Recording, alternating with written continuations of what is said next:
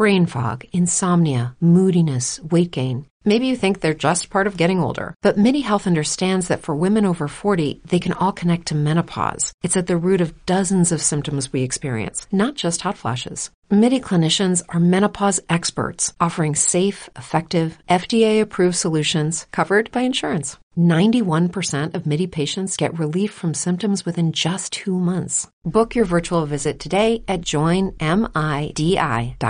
Judy was boring. Hello. Then Judy discovered ChumbaCasino.com. It's my little escape. Now Judy's the life of the party. Oh, baby, Mama's bringing home the bacon. Whoa, take it easy, Judy.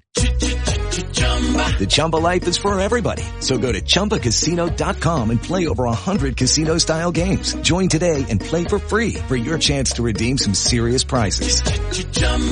ChumbaCasino.com. No purchase necessary. Void where prohibited by law. 18 plus terms and conditions apply. See website for details.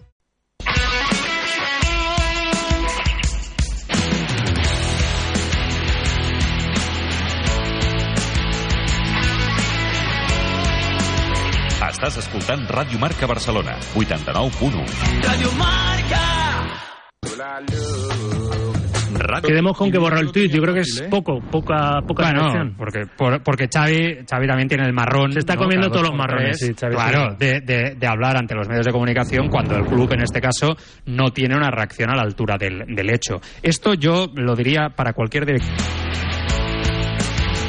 Radio Marca. A Ràdio Marca Barcelona, Catalunya Futbol, amb Ricard Vicente. Senyores, senyors, què tal? Molt bona tarda. Benvinguts a una nova edició del Catalunya Futbol. És dijous 26 d'octubre del 2023. Des d'ara fins les 3 de la tarda, les informacions i els protagonistes del futbol territorial català. Amb Jordi Vinyals, a la direcció tècnica i control de som, el suport de Jaime Jurado i el treball de redacció i producció de David Amaya. El Badalona Futur ja és finalista de la Copa Federació. Els de Ferran Costa van apel·lar a la èpica i van remuntar un 2 a 0 en contra amb l'ajuda de la pròrroga. Un altre combinat, el de la Universitat Ramon Llull, s'ha classificat pels quarts de final del Mundial Universitari que es du a terme a la Xina. Des d'Orient rebrem informacions dels nostres universitaris. A la segona federació, ahir es va recuperar el partit pendent en el grup 3. La Nucía 0, Formentera 2. Els Balears deixen la cua de la classificació. La Unió Esportiva Cornellà ha signat un acord de col·laboració amb l'escola Xaloc que li permetrà augmentar la seva capacitat de camps per poder fer entrenaments del seu futbol base. Els representants dels clubs catalans de segona i tercera ref s'han reunit a la seu de la Federació Catalana amb el president Joan Soteras. Avui escoltarem la veu de Jordi Codina. Ell és el nou president de l'Esport Club Granollers. També escoltarem a Víctor Granero, que, com informàvem recentment, ha arribat a la defensa de la samarreta del Vilassar de Mar ja en 100 ocasions. I parlarem en els darrers minuts del nostre programa amb Miguel Garcia, tècnic del Sant Ildefons, líder del grup 3 de la primera divisió catalana. Catalunya Futbol, amb el suport de la Federació Catalana de Futbol. Un híbrid. No, un elèctric. No, un de gasolina. Carinyo, desperta't. Què? M'estic tornant boig per comprar-me el cotxe. Doncs vés-te'n a Kia, perquè hi tenen tot tipus de models perquè trobis el que se t'adapta més bé. Si no n'hi ha en un concessionari Kia, és que no existeix. Kia, descobreix el que t'inspira. Ven a Delta Prat, concesionario oficial Kia en Prat de Llobregat o visítanos en kia.com. Comencem el Catalunya Futbol d'aquest dijous, un inici de programa que coincideix amb el nostre moment en Inter. Ja sabeu, l'ascensor líder multimarca, manteniment, que sempre ens acompanya a diari aquí, al Catalunya Futbol, a Ràdio Marca Barcelona. Amb ell, amb en Inter, repassem moltes notícies que ho han estat a les darreres hores. Per exemple, el Badalona Futur s'ha classificat per la final de la Copa Federació. Els escapulats van fer a nit una actuació molt meritòria a les gaunes. El seu rival, la Unió Deportiva Logroñés, es va avançar 2 a 0 a la primera part. A la segona, els homes de Ferran Costa van reaccionar i al darrer quart d'hora van empatar la semifinal amb gols de Valverde i Pasqual. Ja a la pròrroga, Sergio Cortés va establir el definitiu 2 a 3 que porta l'equip català a la final. Escoltem Albert Torres mostrant la seva satisfacció per aquest èxit. Doncs la veritat que estem molt contents. Crec que l'equip ahir va fer un esforç molt gran eh, davant un gran equip, en un gran, en gran estadi molt històric del futbol espanyol i bueno, crec que, que la victòria d'ahir és merescuda, vam fer un gran partit. Eh, la primera part vam tenir moltes ocasions molt clares, no les vam materialitzar i ells les dos que van, les dos que van tenir en un minut abans del descans eh, les van ficar. I bueno, crec que a la mitja part vam dir que això ho tenien que tirar endavant, que tenien que fer el que sigués però que, que valgués la pena l'esforç que estaven fent i, i així va ser. Vam empatar el partit i a la pròrroga un gran gol de, de Sergio ens va donar el passe a la final. Així que res, ara seguir a descansar i el diumenge un nou partit. I ara la veu de l'autor del segon gol de l'empat que portava l'eliminatòria, la pròrroga, Jaume Pasqual. Doncs les sensacions de l'equip estan molt bones per poder ficar-nos primer de tot a la final de la Copa Ref, que sempre és bonic jugar a una final d'un torneig, i després de la manera que ho van fer, eh, remuntar un partit que se'ns va posar eh, 2 a 0 i poder remuntar un partit allà a les Gaunes, un canvi històric on es respira futbol, eh, va ser molt bonic i, i un cop d'energia per l'equip de cara a diumenge al partit de Lliga que també és molt important i, i poder seguir una bona línia a la Lliga també. El Badalona Futur coneixerà el seu rival el proper 8 de novembre quan es disputi l'altra semifinal Sant Roque Talavera. Mentretant, a la Xina, la Universitat Ramon Llull avança fase en el Mundial Universitari. Els catalans han superat la primera ronda empatant amb la universitat que representa l'Uruguai i superant a la Universitat de Nova Zelanda. Ens parla d'aquesta primera fase el seleccionador Rubén García. El campeonato hasta ahora muy bien. La verdad que el equipo muy serio. El primer partido empatamos a cero. En un partido, bueno, un partido pasaron pocas cosas, la verdad. Y, pero en el segundo partido el equipo estuvo mejor, se quitó los nervios del primer partido y dominamos casi a partir del minuto 10 que mejoramos la presión. Eh, dominamos todo el partido y fue un partido que acabó 2-0, pero podía, podía haber acabado algo más incluso. L'expedició catalana es troba adaptada i amb ganes de continuar endavant a la competició. La expedición bien, por suerte no tenemos ningún lesionado, están los 18 disponibles, las tarjetas ya se limpian para cuartos de final, pasamos todos limpios, sin ningún sancionado.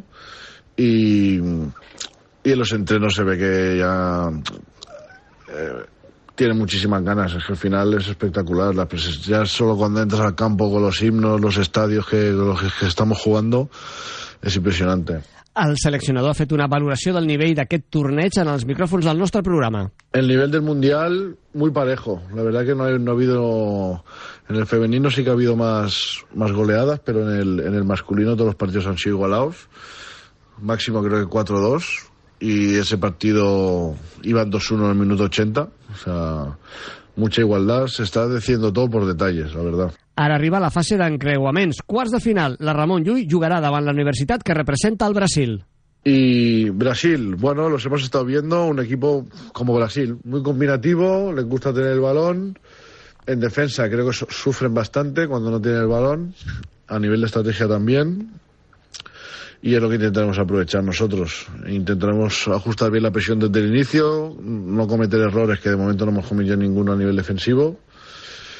Y la intención es salir y ganar. Creo que visto un poco todas las selecciones. No creo que haya una selección muy superior a nosotros. La verdad que vamos a intentar ir a por todas, tanto con Brasil eh, o si, y si conseguimos pasar contra China y Corea, que son los, que, los rivales que nos enfrentaríamos en semis. Y ya te digo, no creo que sean superiores. Será muy igualado y se decidirá todo por detalles. Els quarts de final es jugaran demà divendres a les 11 del matí, hora catalana. Més partits, ahir es va recuperar el duel La Nucía-Formentera, pendent en el grup 3 de la segona federació, La Nucía 0, Formentera 2. Amb aquest resultat, el Formentera deixa la cua i és precisament La Nucía qui passa a ocupar aquest lloc. Més informacions, la Unió Esportiva Cornellà ha signat un acord de col·laboració amb l'escola Xaloc per poder utilitzar els seus terrenys de joc per a entrenaments del futbol base. Escoltem la veu del responsable de comunicació del club, Alberto Casado. Sens dubte és una gran notícia aquest acord al que s'ha arribat amb l'escola concertada Xaloc amb l'únic objectiu de continuar donant un servei de màxima qualitat i que els nostres esportistes puguin continuar gaudint de, de l'esport, formant-se, treballant, millorant amb unes condicions doncs, eh, ideals. No? L'escola Xaloc amb la, amb la creació d'aquesta instal·lació esportiva nova, amb gespa artificial d'última generació doncs és, un, és un punt molt positiu per, per l'entitat, per, per la base i també és una forma de eh, poder-li donar una mica d'aire no? al nou municipal de, de Cornellà al final amb el potencial que tenim de futbol base com dic, tant del Cornellà com de la seva fundació, doncs és important no? poder, poder ampliar espais i, i d'aquesta manera doncs, donar cabuda a tots els esportistes i que aquests doncs, puguin continuar entrenant i gaudint de l'esport de la millor manera possible. Ahir els representants dels clubs catalans de segona i tercera federació es van trobar a la seu de la Federació Catalana amb el president Joan Soteres. Els temes econòmics van centrar la reunió. El representant de segona ref és el president del Sardanyola, Felipe López.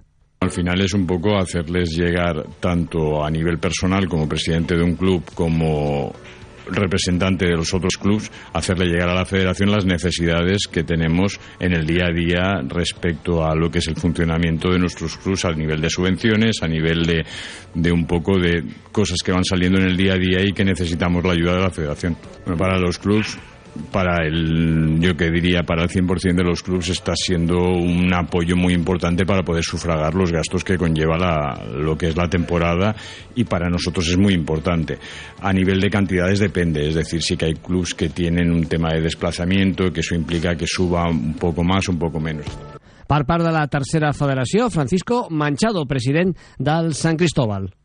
Les ajudes doncs hem de dir que gràcies a ajudes molts clubs i equips com, com poden ser, eh, per exemple el nostre doncs tenim més, una mica de més facilitat de poder estar competint amb un equip que doncs, per la història, per la seva estructura a nivell social doncs tenen més recursos eh, econòmics que no pas nosaltres. Manchado ha volgut recordar també que el grup de tercera es va ampliar a última hora. Crec que és, és positiu que hi hagi dos equips més catalans dintre de la tercera. Això doncs, fa la lliga una mica més llarga i això significa que podem competir fins a ben bé al, al mitjans de mes de maig, que crec que és una data correcta per plegar. Després vindrà doncs, el que és el, el playoff, que serà una mica doncs, apretat pel, pel tema de, de temps, però diré que per l'aficionat que vol gaudir de futbol doncs el fet de que pleguin, s'acabi la Lliga el mes d'abril i deixar la gent sense cap tipus de competició fins al setembre veig massa mesos, fins i tot també per als jugadors. I parlant de tercera federació, recordàvem fa uns dies que Víctor Granero, jugador del Vilassar de Mar, ha arribat als 100 partits defensant la samarreta del club. El nostre company, David Amaya, ha parlat amb ell. David, buenas tardes.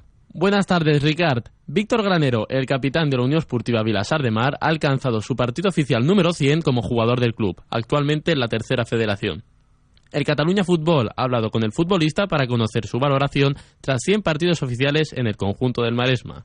El meu balanç d'aquests eh, 100 partits amb, amb la Unió Esportiva Vilassar, principalment a la tercera divisió, doncs, doncs és molt positiu, molt agraït a, sobretot al club, a la confiança que m'ha donat aquests, aquests darrers 5-6 anys. Uh, hem tot just començat la meva sisena temporada allà i la veritat és que sempre m'he sentit com a casa, m'he sentit molt a gust, i vaja, no em cansaré mai d'agrair tant al president com sobretot a l'entrenador a, a Alberto, a Peque la confianza que siempre han, han depositado en mí.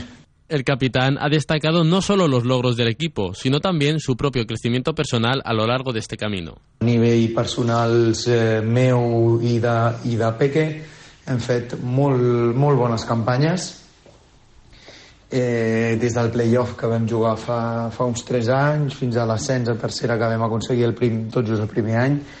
Eh, crec que són tot experiències superpositives i, i sobretot això, sobretot són paraules d'agraïment. Granero, tras siete temporadas en el fútbol amateur, seis de ellas en el Vilasar, ha recordado también uno de los momentos más duros para cualquier futbolista, las lesiones. És el tema de les lesions, que sempre és un, és un, bueno, sempre és un hàndicap, m'he lesionat dues vegades de grau de, de, de gravetat al genoll dret i, i bueno, de fet he hagut de passar per quiròfan uh, en fi, ha sigut una mica un, un petit calvari. Però bé, uh, més enllà d'això sempre per sort també m'he pogut recuperar molt bé i, i ara torno a estar uh, recuperant el meu nivell. Així que són, tots paraules, són tot paraules d'agraïment tant cap a l'entrenador com cap al president eh, com tot el que pot envoltar, envoltar la Unió Esportiva Vilassar de Mar per cuidar-nos com ens cuiden, per tractar-nos com ens tracten. El capitán ha expresado su gratitud por el compromiso recibido y la buena relación con la directiva después de seis temporadas en el club, en las que se incluye un ascenso a tercera federación en el 2019, en su primer año con este equipo. Quan un jugador fa 100 partits oficials amb un equip vol dir que vol dir que tractem molt bé el jugador, tractem molt bé a la gent en el, en el nostre club, que ja el sento com a meu, i, i també crec que és un orgull no, poder tenir jugadors centenaris perquè significa que les coses a nivell de club, a nivell de junta, a nivell de presidència s'estan fent molt bé. Gràcies, David. Fins aquí el moment en Inter en el nostre programa d'avui i de seguida continuarem. Ens esperen a Granollers. A l'Esport Club té nou president. I ara, escolta atentament aquest missatge. És una oportunitat única. Ja coneixes en Inter, empresa líder en el manteniment multimarca d'ascensors. Doncs en Inter ofereix als oients de Radiomarca Barcelona una oferta extraordinària. Sis mesos gratuïts en el manteniment del vostre ascensor. No ho veus clar? Ho revisem al bar i t'ho repetim. Sis mesos gratuïts en el manteniment del vostre ascensor. Només cal trucar a Eninter. Telèfon 93 377 94 51 933 77 9451. Digues que has escoltat la promoció a Radiomarca i un cop gestionat el contracte disposaràs del millor servei d'atenció, preu i manteniment pel teu ascensor. I els sis primers mesos gratuïts. Particulars, comunitats i empreses. Aprofiteu aquesta oportunitat. En Inter, ¿pujas? La Fundación Esportiva Grama empieza una nueva temporada nuevos retos y proyectos que la lleven a alcanzar sus metas sociales a través del deporte. Queremos continuar nuestra labor y por eso te necesitamos. Integración de los recién llegados con 36 nacionalidades en el club. Integración de la mujer en el mundo del fútbol. Creación del equipo de fútbol inclusivo para niños y adultos con discapacidades físicas o intelectuales. Inserción laboral para personas que cumplen medidas penales. Karate solidario y participación en múltiples actos de ayuda humanitaria. Sin ti, Nada de esto sería posible. Más de 600 niños y niñas jugando a fútbol en el Municipal de Santa Coloma con nuestro primer equipo en Tercera Federación. Siente los colores de la Fundación Esportiva Grama. Hazte socio. Te esperamos. Entra en fegrama.cat o llama al teléfono 93 007 1466. Fundación Esportiva Grama. Vestidos de azul, jugamos a fútbol por una Santa Coloma mejor.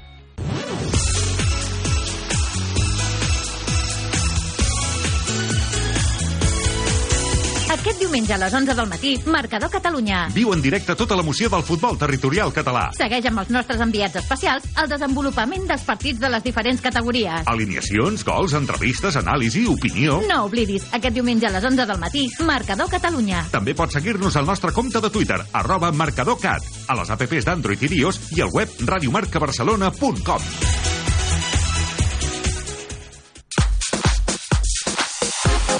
Més temes al Catalunya Futbol d'avui. L'Esport Club Granollers, eh, des de fa no moltes dates, té un nou president. Ell és en Jordi Codina, un home molt vinculat a l'entitat eh, ballesana, com a futbolista i després ja com a directiu en diferents etapes. Ara arriba a la presidència substituint Àngel Aguirre Cudeixa i, per tant, acabarà la seva legislatura al capdavant del eh, club del carrer Girona a Granollers. El Jordi Codina ens està escoltant. Jordi, molt bona tarda.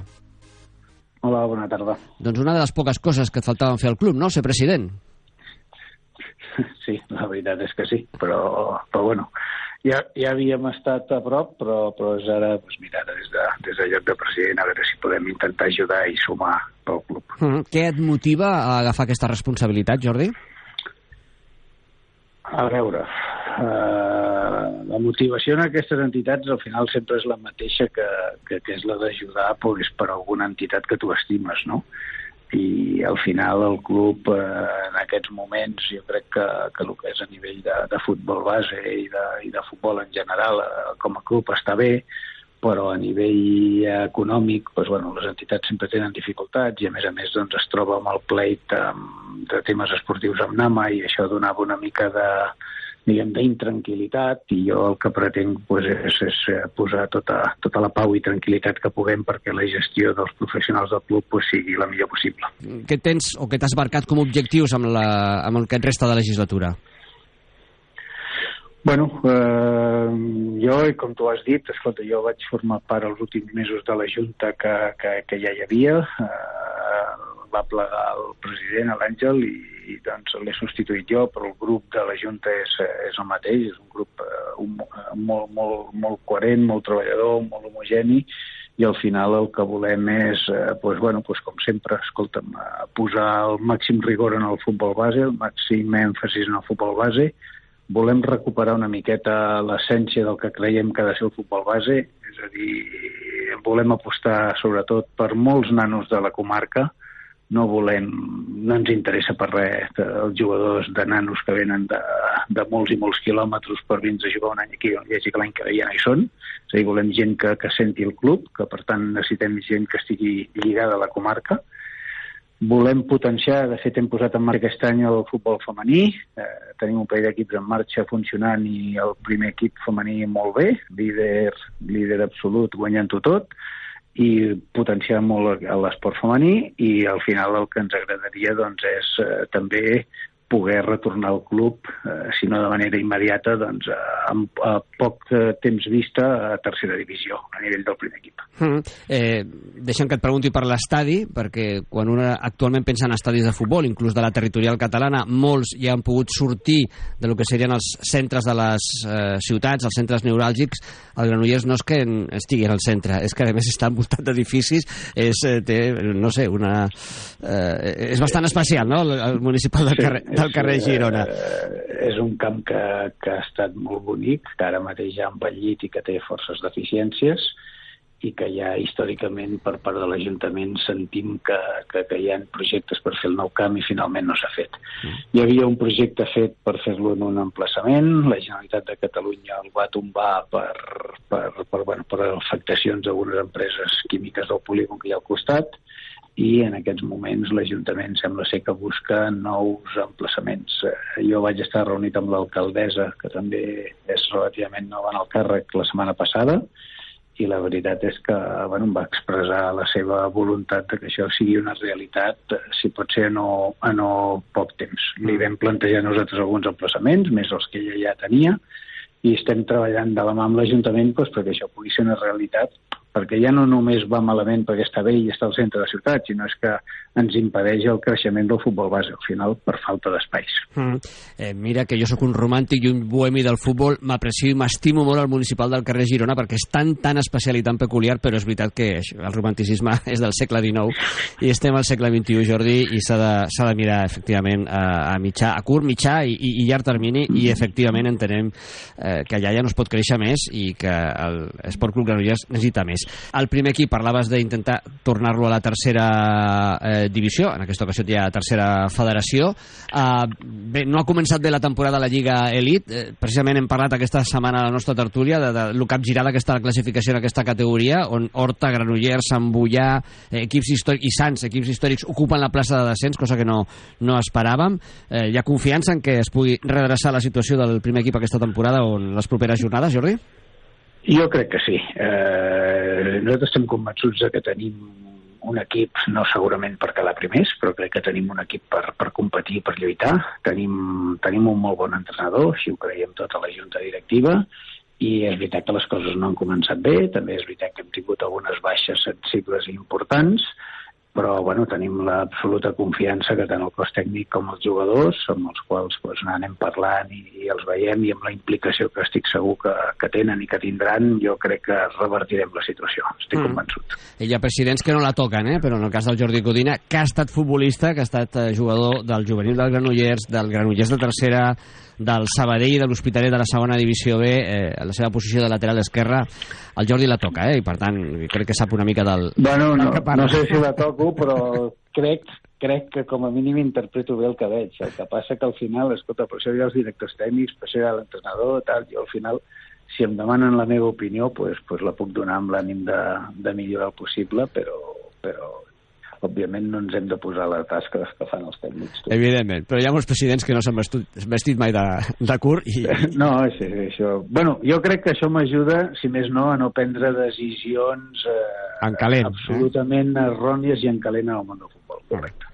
Jordi Godín és el nou president del Sport Club Granollers des de fa poques eh, dates, eh, substituint Àngel Aguirre, que ho ha deixat, i ja ens ha explicat una mica el projecte que té, el que pensa i cap a on ha d'anar aquesta entitat, una de les històriques del futbol territorial català. Jordi, gràcies per atendre la trucada del Catalunya Futbol i molta sort en el teu projecte. Bona tarda. Molt bé, gràcies a vosaltres. Bona tarda. ¿Sueñas fútbol? ¿Piensas en fútbol? ¿Disfrutas jugando a fútbol? Pues ya tienes a tu disposición un lugar solo fútbol. Decathlon. Ven, visítanos y equípate con todo lo que necesites. Prueba nuestras botas CLR y marca diferencias. Atrévete con el modelo Viralto. Conoce al completo nuestra gama de calzados y textiles, camisetas, sudaderas, pantalones, calcetines. Ah, y serás atendido por nuestros especialistas en el deporte rey. Todo, absolutamente todo. Fútbol. En Decathlon. Decathlon, de futbolista a futbolista. Te esperamos.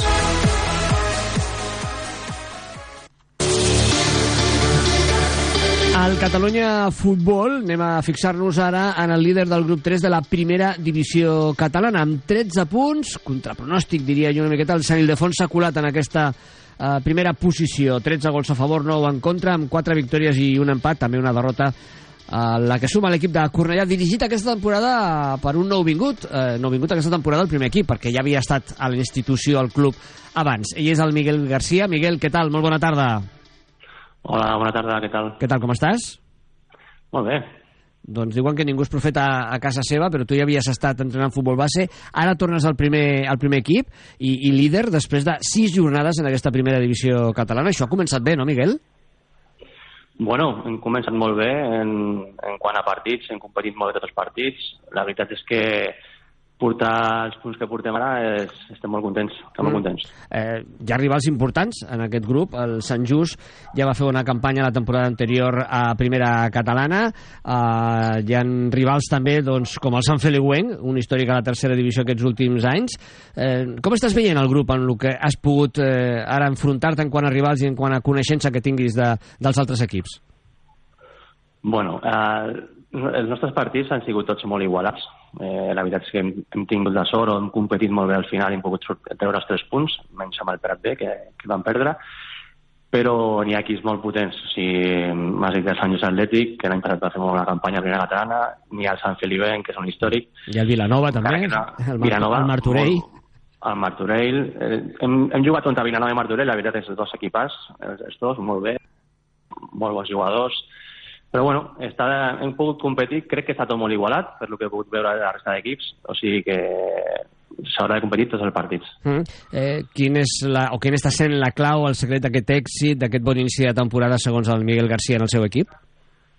Bueno, nosaltres vam planificar fer una plantilla una miqueta més llarga de lo normal perquè el nivell que hi havia era molt similar dels jugadors i crec que això està fent que els jugadors eh, tinguin una forta competència entre ells no? i que puguin competir el, el joc de, entre ells i això ha fet eh, incrementar el nivell de l'equip bastant. Miguel, ja havies, com dèiem abans, eh, estat en aquesta entitat, havies dirigit futbol base i el filial, després unes temporades fora amb altres equips, ara tornes.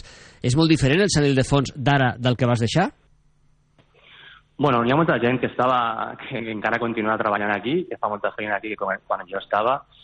Eh, es continua mantenint el futbol base a categories altes, es, treballa molt, molt bé, i bueno, el, la idea que, que té el club és la idea que tinc jo, és eh, intentar que hi hagi el màxim de jugadors possibles de la casa del primer equip, aquest any són 16 jugadors, si no m'equivoco, que han passat pel futbol base, i aquesta àrea de, de, Mm. Estava, estava repassant números, eh, Miguel, i veig que sou eh, pràcticament de, de totes les categories, eh?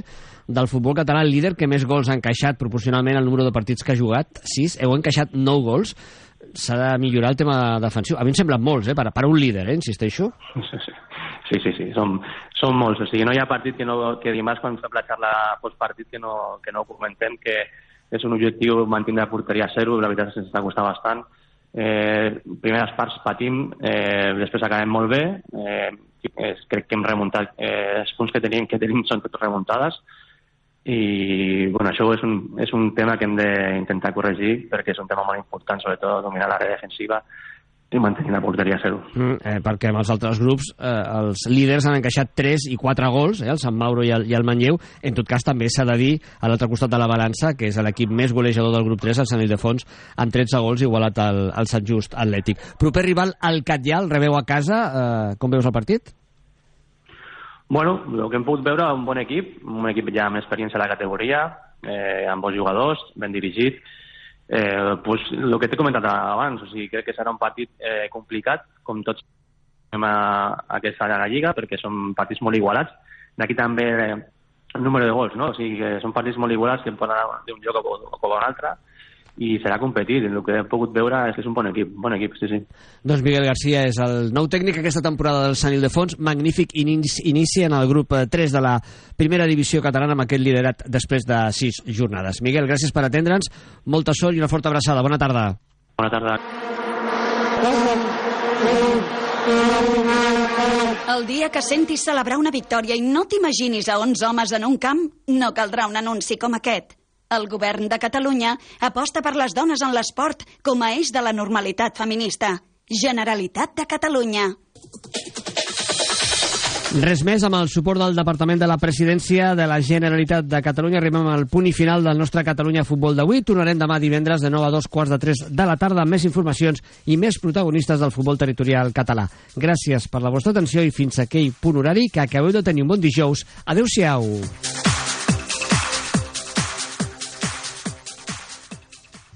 Hello, it is Ryan, and I was on a flight the other day playing one of my favorite social spin slot games on ChumbaCasino.com. I looked over the person sitting next to me, and you know what they were doing? They were also playing Chumba Casino. Coincidence? I think not. Everybody's loving having fun with it. Chumba Casino is home to hundreds of casino-style games that you can play for free anytime, anywhere, even at 30,000 feet. So sign up now at ChumbaCasino.com to claim your free welcome bonus. That's ChumbaCasino.com and live the Chumba life. No purchase necessary. VGW. Void were prohibited by law. See terms and conditions. 18 plus. Here's a little known fact. Almost half of all waste generated in Montgomery County comes from businesses, organizations, and government facilities. Reducing the amount of waste in your workplace will have a positive impact on our environment. It can also save you money on your disposal costs. Reducing waste and recycling at your business is easy to do and is the law in Montgomery County. Make it your business to recycle right. Learn more at montgomerycountymd.gov slash recycle right or call 311.